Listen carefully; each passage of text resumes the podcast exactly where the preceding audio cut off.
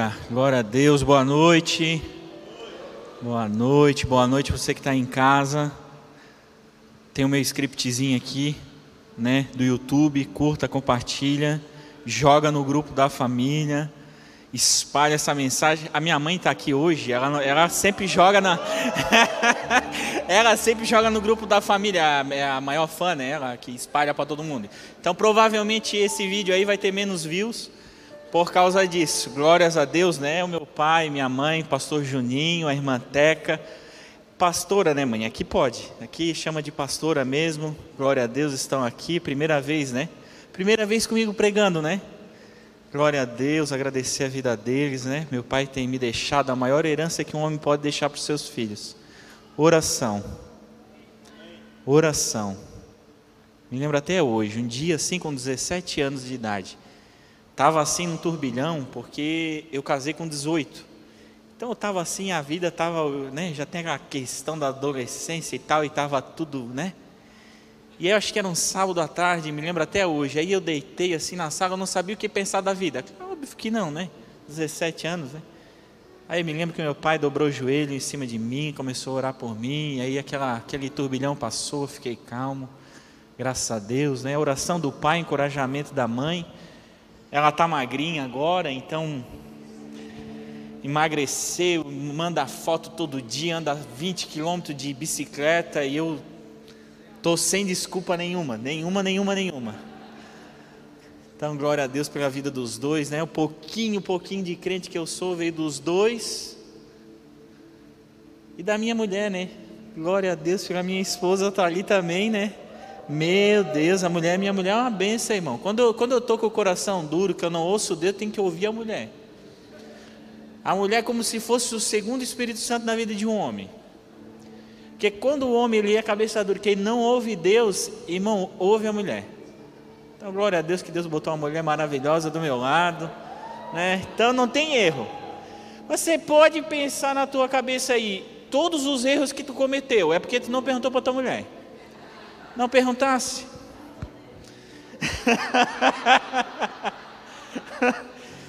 oh, mas a mensagem não é para casais, não, irmão. Calma. Transformados, não conformados. Cadê? Põe na tela. Transformados, não conformados. Pai, em nome de Jesus, em nome de Jesus.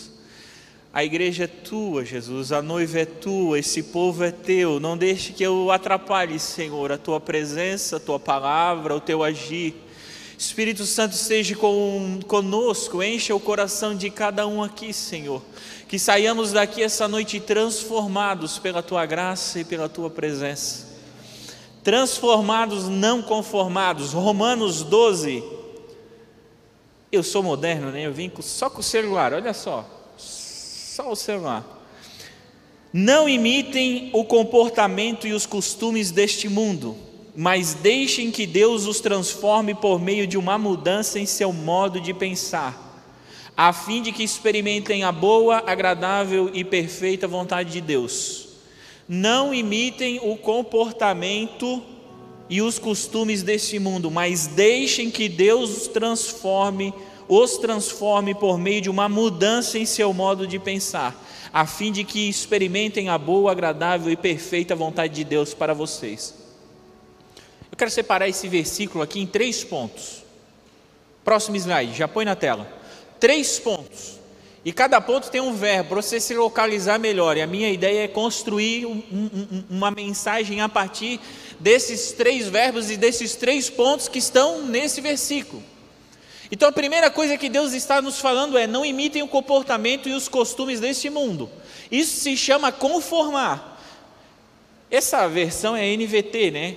Gosto muito da NVT, mas a, as versões mais antigas elas falam a palavra conformar. Aqui tem um pouco mais explicado. Então Deus está nos dizendo para que a gente não se conforme com o comportamento e os costumes do mundo.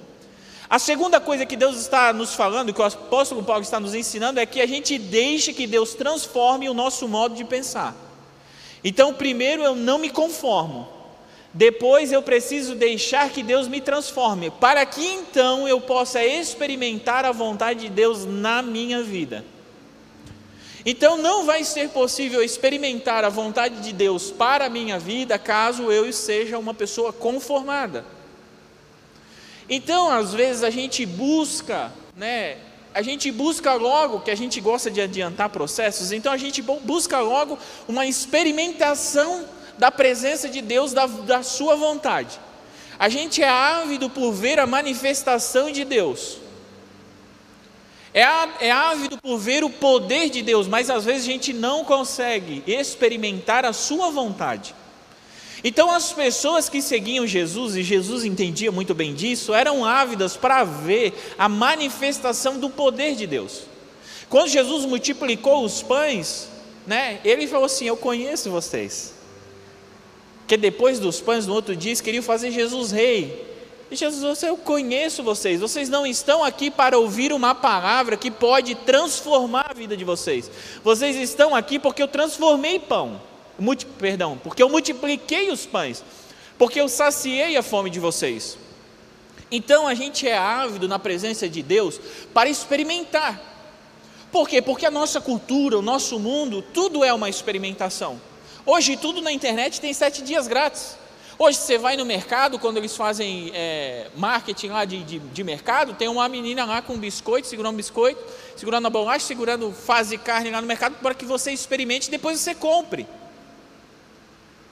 Então o mundo é ávido por dar experimentação e a gente vai para Deus e pensa que também vai ter sete dias grátis. A gente pensa assim: eu vou para a igreja, sentir uma coisa boa na igreja, sentir uma coisa boa quando o, o, o, o conjunto cantou, o Nações cantou, sentir uma paz, estou experimentando. Vamos ver até quando eu vou ficar nessa igreja, vamos ver até quando eu vou caminhar aqui. Eu estou experimentando, vou numa coisa, vou noutra. Então, hoje as coisas estão muito assim à la carte, né? Estão muito assim. Eu escolho onde eu vou, é o que eu quero, e se eu quero, eu gosto. Às vezes eu nem quero pegar o, pacote completo, né? O pastor Ramon estava aqui ministrando, não, eu quero ir para a igreja, mas ofertar, aí já está pedindo demais. Eu quero, eu quero experimentar. Só que com Deus, irmão, Deus está preocupado em te transformar, mas para te transformar, Ele precisa te desconstruir. Porque há muitas conformidades na sua vida. Há muita coisa na tua vida, há muitas áreas da tua vida que são conformadas, que estão na forma de alguma coisa. E Deus, antes de trazer uma transformação para ti, Ele precisa te desinformar. Sabe quando você pega um pão? Né, já quando você faz o banoffee, bota lá naquela na forma, né? Aí você desinforma o banoffee, bota no prato para ficar bonito e depois você vai recortar o banoffee para servir. Então, primeiro você desinforma ele, depois você vai começar a fazer uma transformação nele, porque agora ele não é mais um banoffee completo. Agora ele é um banoffee repartido e cada um, né? E graças a Deus, quando te lembrar de mim, que eu fui na tua casa e não tinha. Que é que vocês não conhecem, né? Que quem não experimentou não sabe do que eu estou falando. Então, irmão, primeiro Deus vai te transformar para que depois você comece a experimentar. Mas para te transformar, ele precisa te desinformar, ele precisa desconstruir coisas na tua vida que foram construídas, sabe-se lá por quem? Pela tua criação, pelo mundo, pela cultura, pela sociedade, pela, pelas coisas que estão por aí, né, por vídeos do YouTube, do buraco negro, que às vezes você entra lá e começa a ver umas coisas, daqui a pouco está ouvindo alguém, né, falando de coisa que. Glória a Deus por isso. O mundo, princípios e valores do homem natural, quer controlar a sua mente, ditando o seu comportamento e promovendo costumes para você seguir. Por quê, irmão? Porque o mundo, a sabedoria humana, a sabedoria mundana, a sabedoria diabólica, ela não consegue ir no mais profundo do teu ser. Então a transformação que o mundo causa na tua vida sempre começa pelo teu comportamento.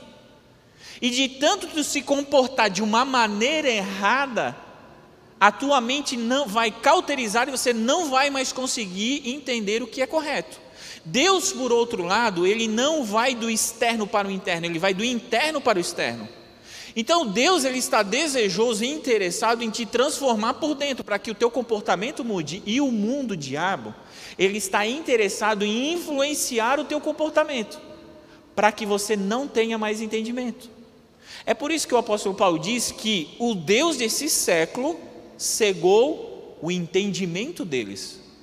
Porque as pessoas são entregues a, um, a comportamentos reprováveis e então a mentalidade não consegue mais ser alcançada. Se você quiser entender isso bem claramente, você pode ler Romanos 1, onde as pessoas chegaram a um comportamento tão bestial e longe daquilo que Deus deseja para a nossa vida, que Deus mesmo os entrega a esse comportamento.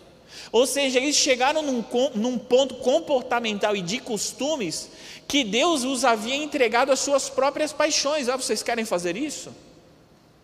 Então vocês pegam e fazem, porque agora eu não vou mais interferir. Irmão, não tem nada na vida pior. Eu não sei qual é o, prega, o, o, o teólogo que falou isso, eu sei que foi um teólogo que falou assim, que não tem nada pior para o homem quando Deus o entrega às suas próprias paixões. Então o mundo tem princípios e valores, ele tem ideias, ele tem costumes, ele tem formas, ele tem estratégias. E ele está ávido por fazer a gente experimentar isso, para que isso molde o nosso comportamento. Então o poder mundano é externo e nos alcança pelos nossos sentidos. Então, irmão, você sabe o que é sentido? Te lembra da quinta série? Te lembra da aula de biologia? Paladar, olfato, tato, visão, audição? Então o mundo está constantemente tentando te influenciar, influenciar o teu comportamento pelos teus cinco sentidos. E essa influência mundana, ela vai criar sentimentos no teu coração. E criando sentimentos no teu coração de falta carências dentro do teu coração. Por quê? Porque há um comportamento, sucesso para o mundo não é sucesso para a igreja. Resultados para o mundo não é o que é resultado para um crente. Nós não as regras do reino, os princípios do reino são contrários aos princípios do mundo. Então os princípios do mundo às vezes parecem bons à primeira vista, mas eles criam, eles não criam o entendimento correto por mais que o comportamento e o experimento seja correto. Quando você lê o Salmo 74, o salmista Asaf falando, ele fala assim: Meu Deus, quase os meus pés se desviaram. Quando eu vi a prosperidade do ímpio, eles não fazem nada de bom, eles não gostam de ninguém, eles não amam ninguém, mas Deus tu prospera eles, eles crescem, eles dão certo. Tudo que eles empreendem na vida dá certo. E ele diz: O meu coração estava quase se desviando, até que eu entrei no santuário e entendi o fim deles. Porque o Evangelho, irmão, não é sobre resultados, porque o resultado já foi ganho, o Evangelho é sobre processos de entendimento. Você já pensou que nós não estamos lutando por resultados, porque Deus já disse que nós somos mais do que vencedores? Então lá no mundo as pessoas estão buscando resultados e o crente ele não busca resultado porque ele já tem o resultado necessário. Quando a trombeta tocar, quando Jesus descer nos ares, o resultado é eu vou ser transformado. Eu vou ser arrebatado e vou estar com ele independente das minhas circunstâncias nessa vida. Só que os padrões do mundo, os padrões de resultado, os padrões daquilo que é sucesso, as conformidades, o, aquilo que é resultado para o mundo, aquilo que dá certo, vai entrando dentro do nosso coração, vai entrando através dos meus sentidos. Você sabia que tem uma coisa chamada, meu Deus, é tão difícil a palavra que eu sempre me esqueço: glutamato monossódico uma substânciazinha que tem um monte de comida. E quando você come essa comida, às vezes dá vontade de comer essa comida porque tem essa substância que é viciante. Desculpinha de gordo, né, irmão? Desculpinha de gordo é a substância que é viciante. O mundo está toda hora tentando te influenciar, irmão. Você acha que o McDonald's é vermelho e laranja por quê? Cores vivas, cores quentes, cor de comida boa. Você fica, né? Você é tentado pela sua própria concupiscência, né? não é pelo McDonald's, não. Você é tentado pelas suas próprias vontades, irmão, o mundo está tentando te influenciar de alto a baixo. Você abre o celular, irmão, você está sendo influenciado. Você sabe qual é o botão mais quente do mundo? É o botão do, do, do, do Instagram aqui do ladinho, aqui, ó, bem pertinho do teu dedão, que é o botão da loja do Instagram. Pesquisas e mais pesquisas para saber qual é o lugar que as pessoas clicam mais fácil. O mundo está querendo te influenciar toda hora, irmão. O mundo quer que você se conforme, que você entre na forma dos pensamentos, dos costumes, do comportamento dele.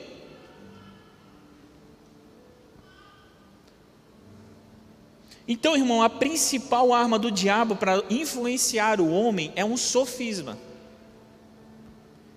O apóstolo Paulo diz lá em 2 Coríntios: usamos as armas poderosas de Deus e não as armas do mundo para derrubar as fortalezas do raciocínio humano e acabar com os falsos argumentos. Em outra tradução, aqui no lugar de falsos argumentos, diz sofismas. Porque o diabo ele conta falsas verdades às vezes a gente pensa que o diabo ele vai vir com uma mentira escancarada para a nossa vida. Então a gente vai perceber logo de cara que é uma mentira e não vai seguir. Mas não é isso que o inimigo faz. O inimigo trabalha com sofismas, com falsos argumentos a respeito daquilo que ele quer impregnar no nosso comportamento, a respeito das influências na nossa mentalidade, na forma como a gente vive. E ele vai trabalhar e às vezes você vai perceber coisas e diz assim: Meu Deus, mas é verdade mesmo? É verdade mesmo? É assim mesmo? E se você não cuidar, daqui a pouco você vai até jogar dentro da Bíblia, né? Só não, tem que. Aí o, o, o depois eu faço o disclaimer. Aí o coach disse se você acordar 5 horas. Porque acordar 5 horas e agora é legal, né? Porque o cara que disse que era para acordar 5 horas, o outro, ele quer ser diferente. Aí tem que ser 4,59. Irmão, daqui a pouco o pessoal não dorme mais. Ô Neto, eu acordo 5 horas. Glória a Deus pela tua vida, irmão. Que bom. Espero que você tenha dormido, esteja dormindo o tempo correto que você precisa dormir. Sabe por quê, irmão? Porque o salmista diz assim, ó. Se Deus não guardar a cidade, em vão vigia o sentinela. Se Deus não construir a casa, em vão trabalham aqueles que nela edificam, porque o Senhor dá aos seus amados enquanto eles dormem. Então dorme, meu irmão. Dormir é bom. Dorme, meu irmão. Cuida, cuida com essa, com essa coisa de produtividade, cuida com essa coisa assim, com esse. Ai, com essa ânsia, meu Deus do céu. Porque quando o pastor mandava orar de madrugada, não era bom. Mas se o coach manda acordar de madrugada, tomar um banho gelado, é lindo, é maravilhoso.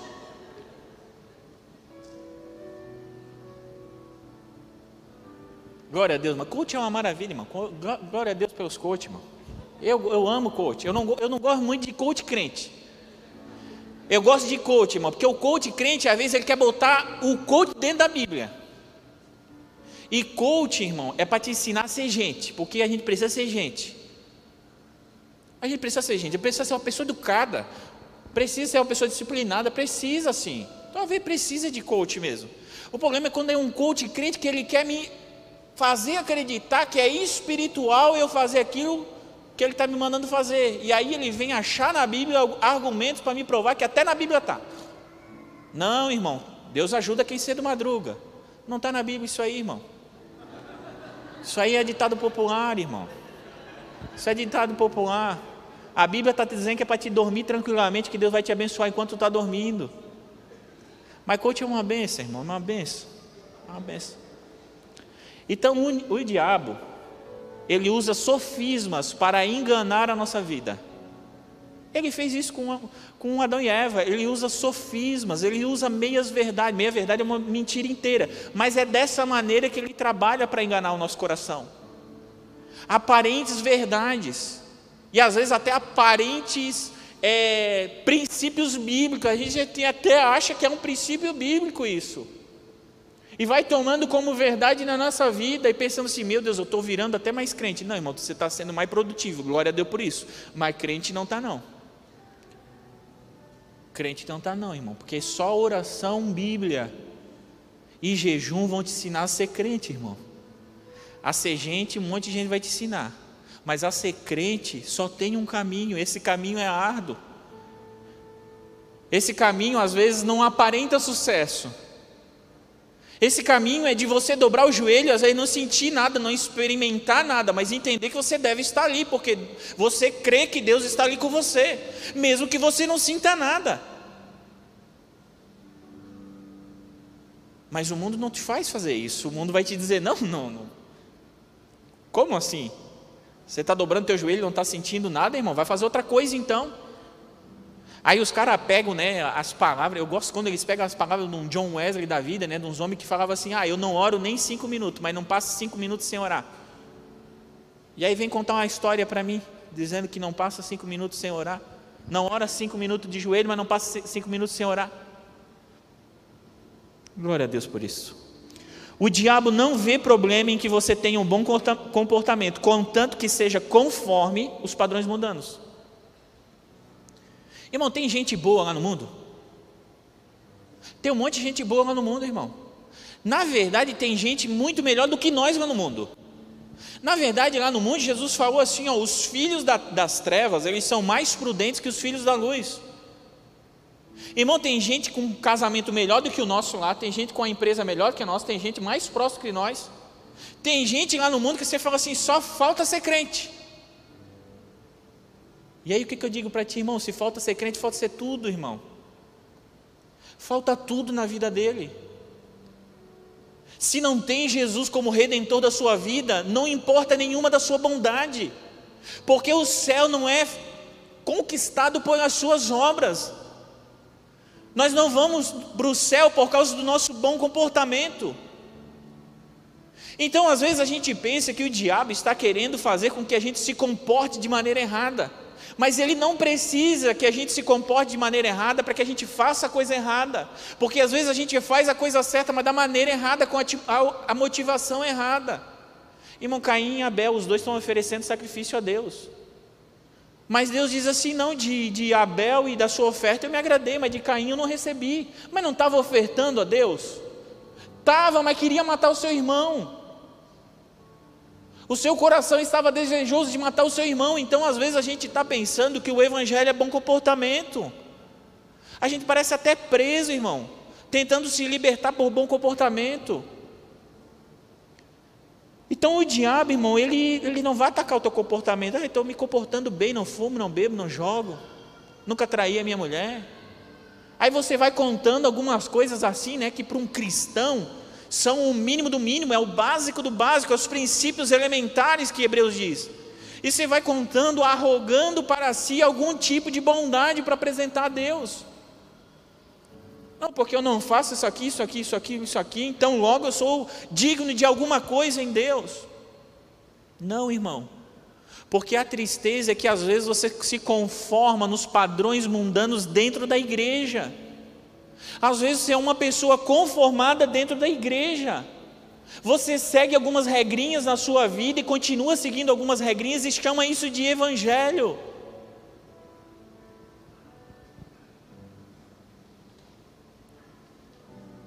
Todo comportamento que não provém de um correto entendimento espiritual sempre deságua numa religiosidade. Então, muitas vezes, a igreja ou nós mesmos transformamos o evangelho redentor de Jesus em, bom, em bons comportamentos. Irmão, a gente não consegue nem chegar no pé do bom comportamento de um fariseu. Irmão, se tivesse um fariseu aqui, irmão, ele seria a pessoa mais bem comportada de todos nós, irmão a pessoa mais respeitosa, a pessoa mais culta, mais inteligente, a pessoa que cuidava de 613 rituais ao pé da letra. E Jesus olhou para eles e falou: Se vocês são sepulcros caiados, vocês são mortos por dentro e vivos por fora. Vocês são bonitos, tem mármore por fora, mas por dentro vocês estão mortos. Por quê? Porque vocês são conformados numa religiosidade que espera agradar a Deus através de atos, de rituais, de comportamentos. E aí, quando eu vou orar, quando eu dobro meu joelho para então falar com meu pai, eu penso que eu tenho algum crédito com ele. É o cristão cartão de crédito, né? Ele pensa que acumula milhas diante de Jesus. Se eu tenho umas milhas para gastar aqui, e aí quando erra, pensa que assim, não, vou pagar com as minhas milhas, né? Aí quando acontece alguma coisa errada no teu comportamento, você se sente o que? Culpado. Meu Deus, estou me sentindo culpado. Irmão, Jesus morreu para tirar a tua culpa. Quando a gente se sente culpado por um, por um pecado que a gente comete, a gente está matando Jesus de novo.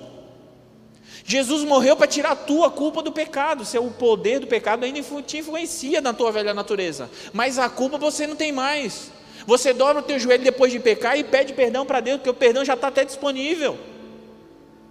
Você não vai pedir perdão e o perdão vai lá para o céu e aí Deus vai olhar e vai pensar assim: será que eu perdoo ou não perdoo? Irmãos, é quase uma. Nem sei como é que eu posso dizer, para não ofender a palavra.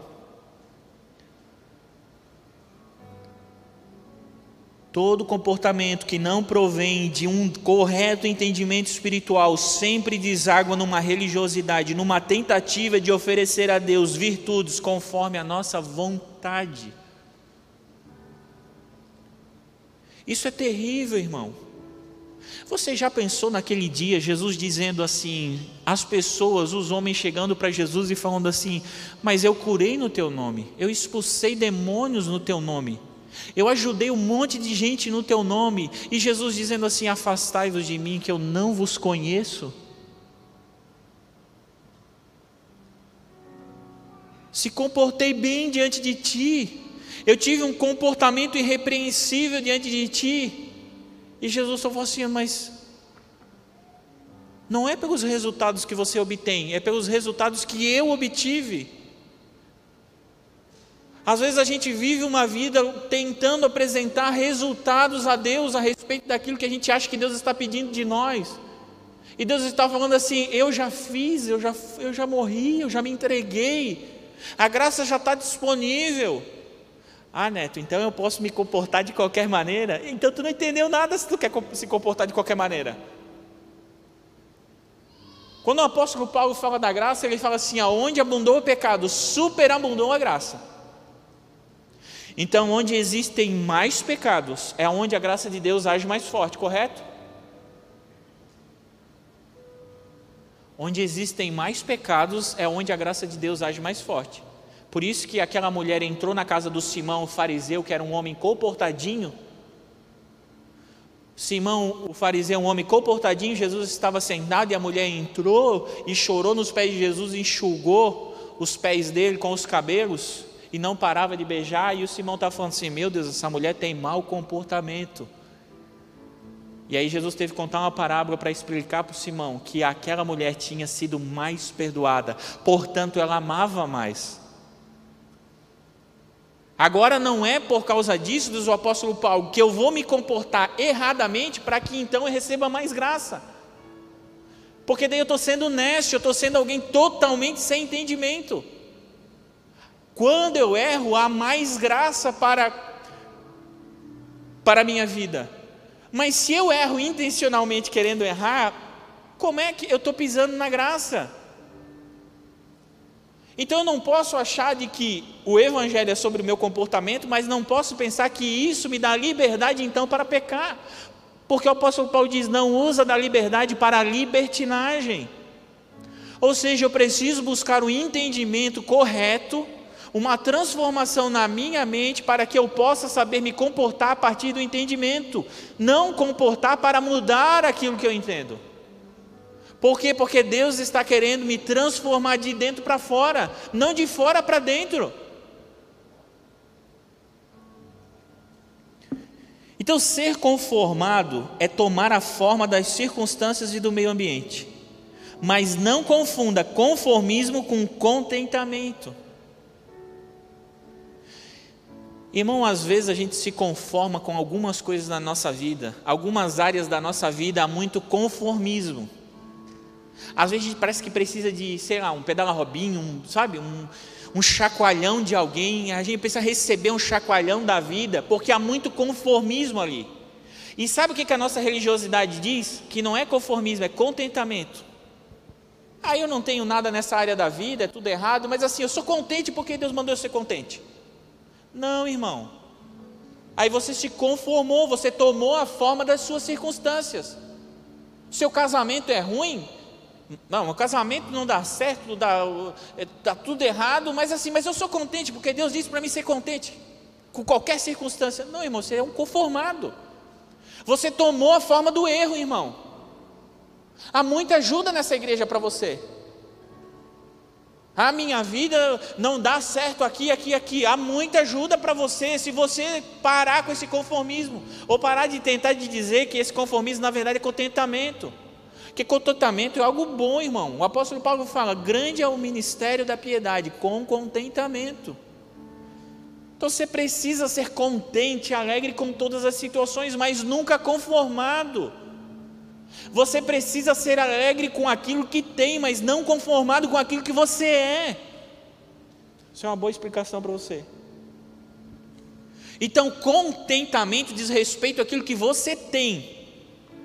Aquilo que você tem, você precisa ser contente. Se você tem pouco ou muito, você precisa ser contente. Agora, aquilo que você é, não. Você não pode ser contente com aquilo que você é.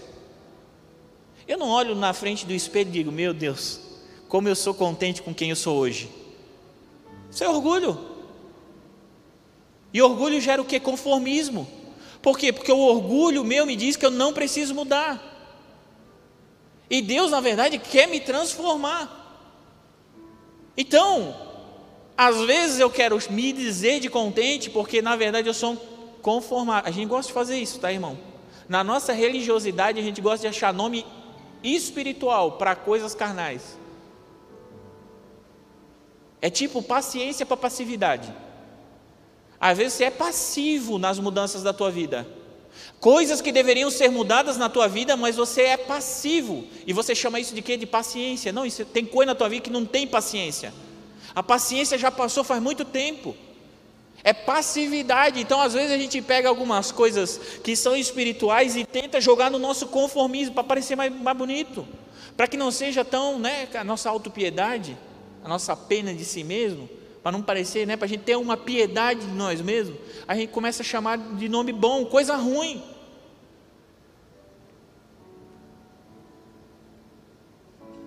Não confunda conformismo com contentamento. Ser contente é se alegrar apesar das circunstâncias. Se o mundo controla a nossa maneira de pensar, somos conformados, mas se Deus controla a nossa maneira de pensar, somos transformados.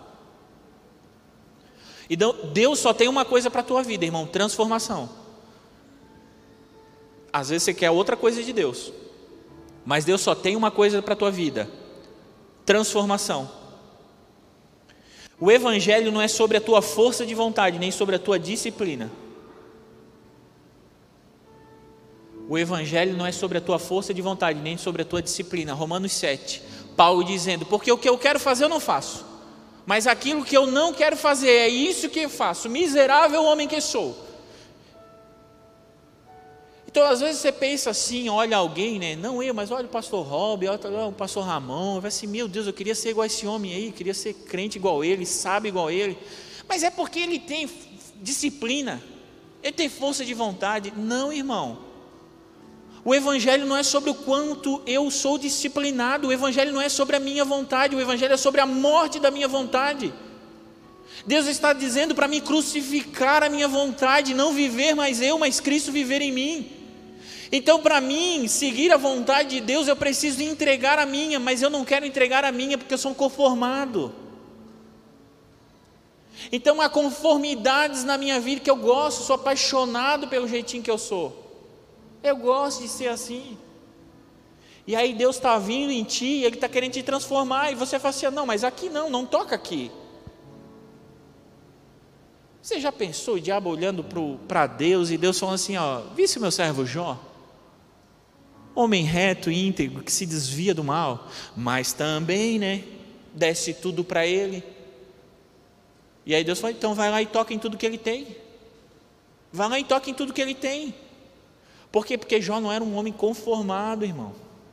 Jó era um homem contente, mas não era um homem conformado. E ele experimentou talvez uma das maiores transformações de quem ele era na Bíblia, de identidade. E ele termina o, o, o, o seu, Jó 42, ele termina o seu livro dizendo: Antes eu te, eu, eu te conhecia por ouvir falar, mas agora os meus olhos te veem. Ou seja, agora eu experimento. Lembra dos três pontos? Deus trabalhou a conformidade de Jó, o transformou. E ele termina o seu livro dizendo: Agora eu te experimento. Então, às vezes, nós queremos experimentar uma manifestação do poder de Deus, mas não queremos entender a Sua vontade.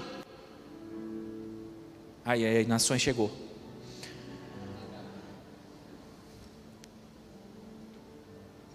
Antes de experimentar uma transformação do nosso modo de pensar, é preciso crucificar a nossa vontade. Por quê? Porque Deus não quer te reformar, meu irmão. Irmão, Deus não quer te reformar. Você não é uma pessoa linda que precisa só de um ajuste, irmão. Você não tem 50% bom e 50% ruim, então Deus vai trabalhar no teu 50%. C.S. Lewis diz isso. O cristão é uma casa, e às vezes a gente pensa assim: não, mas se Deus mudar o telhado, se Deus passar uma massa fina, se Deus botar um piso novo, se Deus fizer isso, e aí eu quero que Deus vá fazendo isso, mas não transforme as minhas estruturas. O Regis Danese estava certo, né? Deus quer mexer na. Pastor Ramon pegou rápido. Deus quer mexer nas tuas estruturas, não nas tuas aparências. Deus quer mexer em quem tu és, não em como tu te comporta, porque se Deus transformar quem tu és, todo o teu comportamento vai ser transformado. Deus mexe só aqui. Então, o conformismo do nosso coração, ele não quer deixar Deus transformar. Ele quer deixar Deus mudar. Ah, eu sou muito bravo, então na verdade eu tenho que ser mais calminho.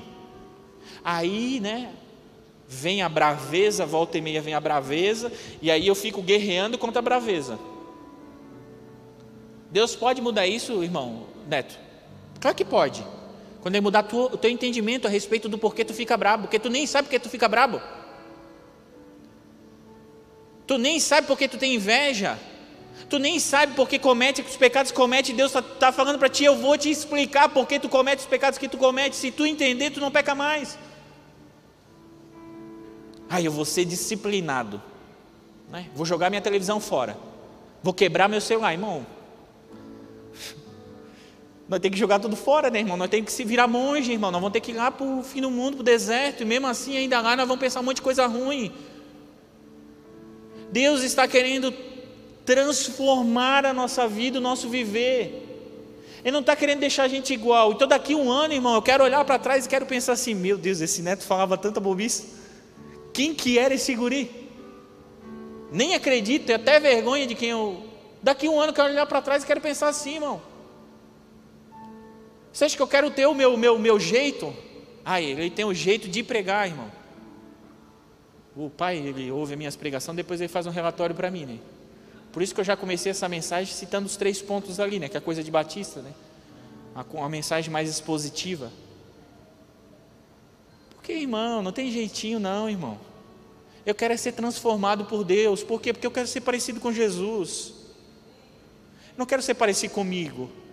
E se os meus irmãos do meu lado, se os meus pastores, se os meus líderes, se os, se os meus irmãos da minha família de Deus, eles têm um, uma pontinha parecida com Jesus, eu quero pegar essa pontinha para mim também e aprender com eles, o meu jeitinho, o jeitinho deles, quero trazer para mim.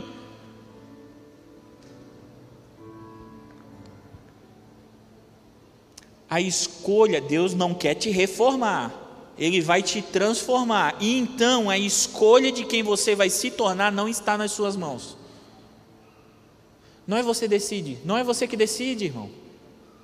Não é você que decide quem você vai se tornar, é Deus que decide isso. E você precisa entregar a sua vontade na mão de Deus, o seu conformismo, as formas, você precisa entender onde você está conformado na tua vida áreas da tua vida em conformidade com pensamentos e padrões religiosos mundanos. Porque Deus está desejoso de trazer uma transformação na tua vida. O apóstolo Paulo diz: Mas nós temos a mente de Cristo, e por ter a mente de Cristo, nós podemos entender e experimentar a vontade de Deus para a nossa vida. Então, quando nós formos transformados e transformados e não parar o ciclo da transformação na nossa vida, a gente vai parar de perguntar para os outros qual é o nosso propósito ou, ou qual é aquilo que é a vontade de Deus para a nossa vida. Porque a gente está à mercê da vontade de Deus, a gente crucificou a nossa vontade, então não é mais sobre o que eu quero. Irmão, faz duas noites que eu não durmo direito, irmão. Você acha assim, ah, ele tem uma paixão de estar lá em cima pregando. Ah, ele tem o dom de pregar, então é fácil. Não, irmão. Pensa a ansiedade que dá. Pastor Rob manda mensagenzinha, vai pregar. A partir daquele dia até a pregação. A ideia é só que a segunda chegue. Aí as pessoas olham para assim, ah não, mas também eu ter chamado, né? Também eu ter, é, conformado. Conformado, irmão. Tudo que Deus nos chama para fazer quando nós não somos conformados é desafio, é desafiante, é desafiador. Te tira daquilo que você acha que tem domínio. O Evangelho oferece transformação, gerando em você o amor por Deus e pelo próximo. Fique de pé. O Evangelho de Deus, puro e simples, gracioso, amoroso, ele oferece a você o entendimento correto para que você possa amar o próprio Deus e amar os teus irmãos do teu próximo. Então nós não estamos aqui numa guerra para amar, nós estamos aqui numa guerra para entender e entregar.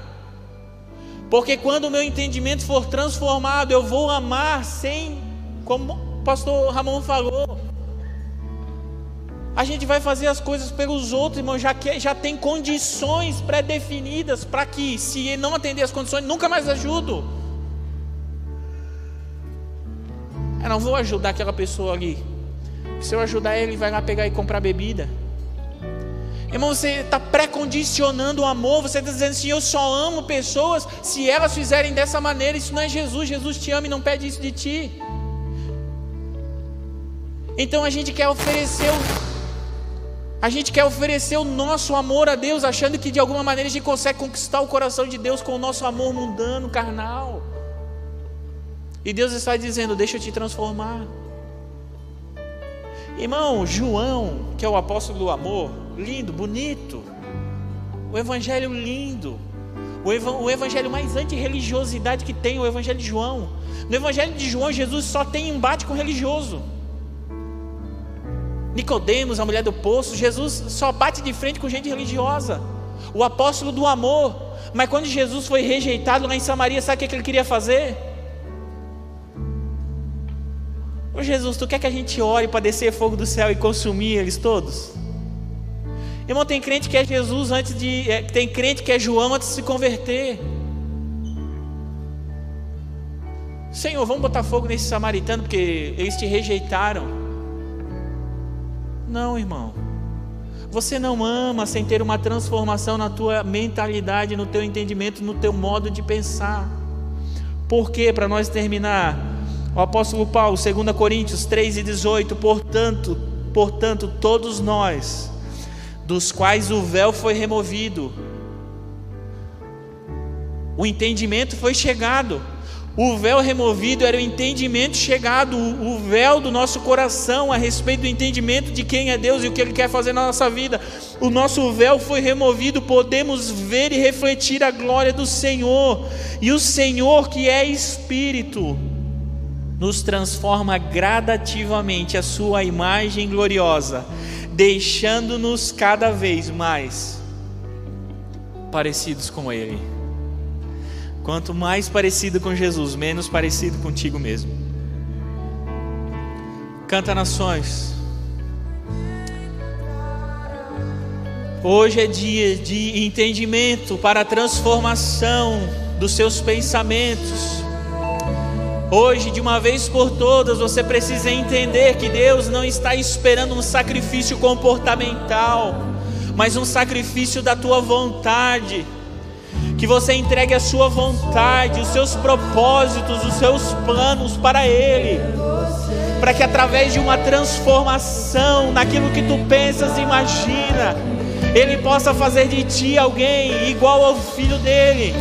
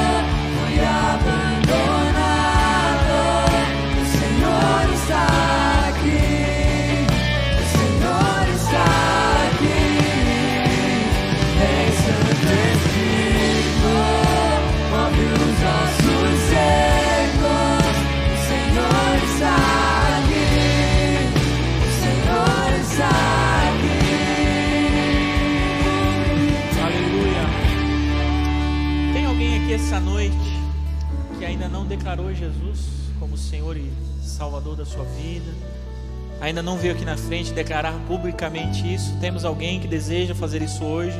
Levante sua mão. Alguém que deseja essa transformação. Temos alguém, não deixe para amanhã. Hoje é dia oportuno de declarar a sua fé, a sua crença, de entregar a Jesus as suas vontades, de entregar ao Pai as suas vontades. Tem alguém? Glória a Deus, feche os teus olhos, vamos orar. Pai, em nome de Jesus, em nome de Jesus, Senhor. Traga transformação ao teu povo, Senhor. Em nome de Jesus, que haja uma iluminação, Senhor, do Espírito Santo na mente dos teus filhos. Que haja uma transformação, Senhor, que todas as fortalezas mentais da conformidade, Senhor, sejam quebradas todas as fortalezas, Senhor. Que todas as áreas da vida dos teus filhos, dos meus irmãos, Senhor sejam encharcadas com a tua presença, com a tua sabedoria, com a tua iluminação, Espírito Santo, para que possamos experimentar na nossa vida, Senhor, a tua boa, perfeita e agradável vontade, para que não sejamos mais, Senhor, como meninos levados por todo vento de doutrina, Senhor, mas possamos ser transformados gradativamente. A imagem do teu filho, Pai, a imagem gloriosa que não sejamos mais nós, Senhor, mas tu que viva na nossa vida. Pai, em nome de Jesus, em nome de Jesus, em nome de Jesus, em nome de Jesus, Senhor, em nome de Jesus, em nome de Jesus, em nome de Jesus. Toda transformação da tua vida acontece a partir de uma iluminação do teu entendimento. Pare de buscar transformações na tua vida, modificando comportamentos. Se comportar bem é bom, é educado, glorifica a Deus, mas não transforma o teu interior. Faça assim com as tuas mãos. Em nome de Jesus eu te abençoo. Em nome de Jesus, que essa seja uma semana de transformação. Em nome de Jesus, que amanhã pela manhã, Deus comece a tirar da forma áreas da tua vida que estão conformadas. Que Deus comece a mexer as tuas estruturas. Que Deus comece a iluminar o teu pensamento. Que Deus comece a transformar tudo na tua vida para que você possa experimentar a vontade de Deus e ser contente e satisfeito com aquilo que Deus faz na tua vida. Em nome de Jesus, como igreja, nós te abençoamos no nome de Jesus. Deus nos abençoe.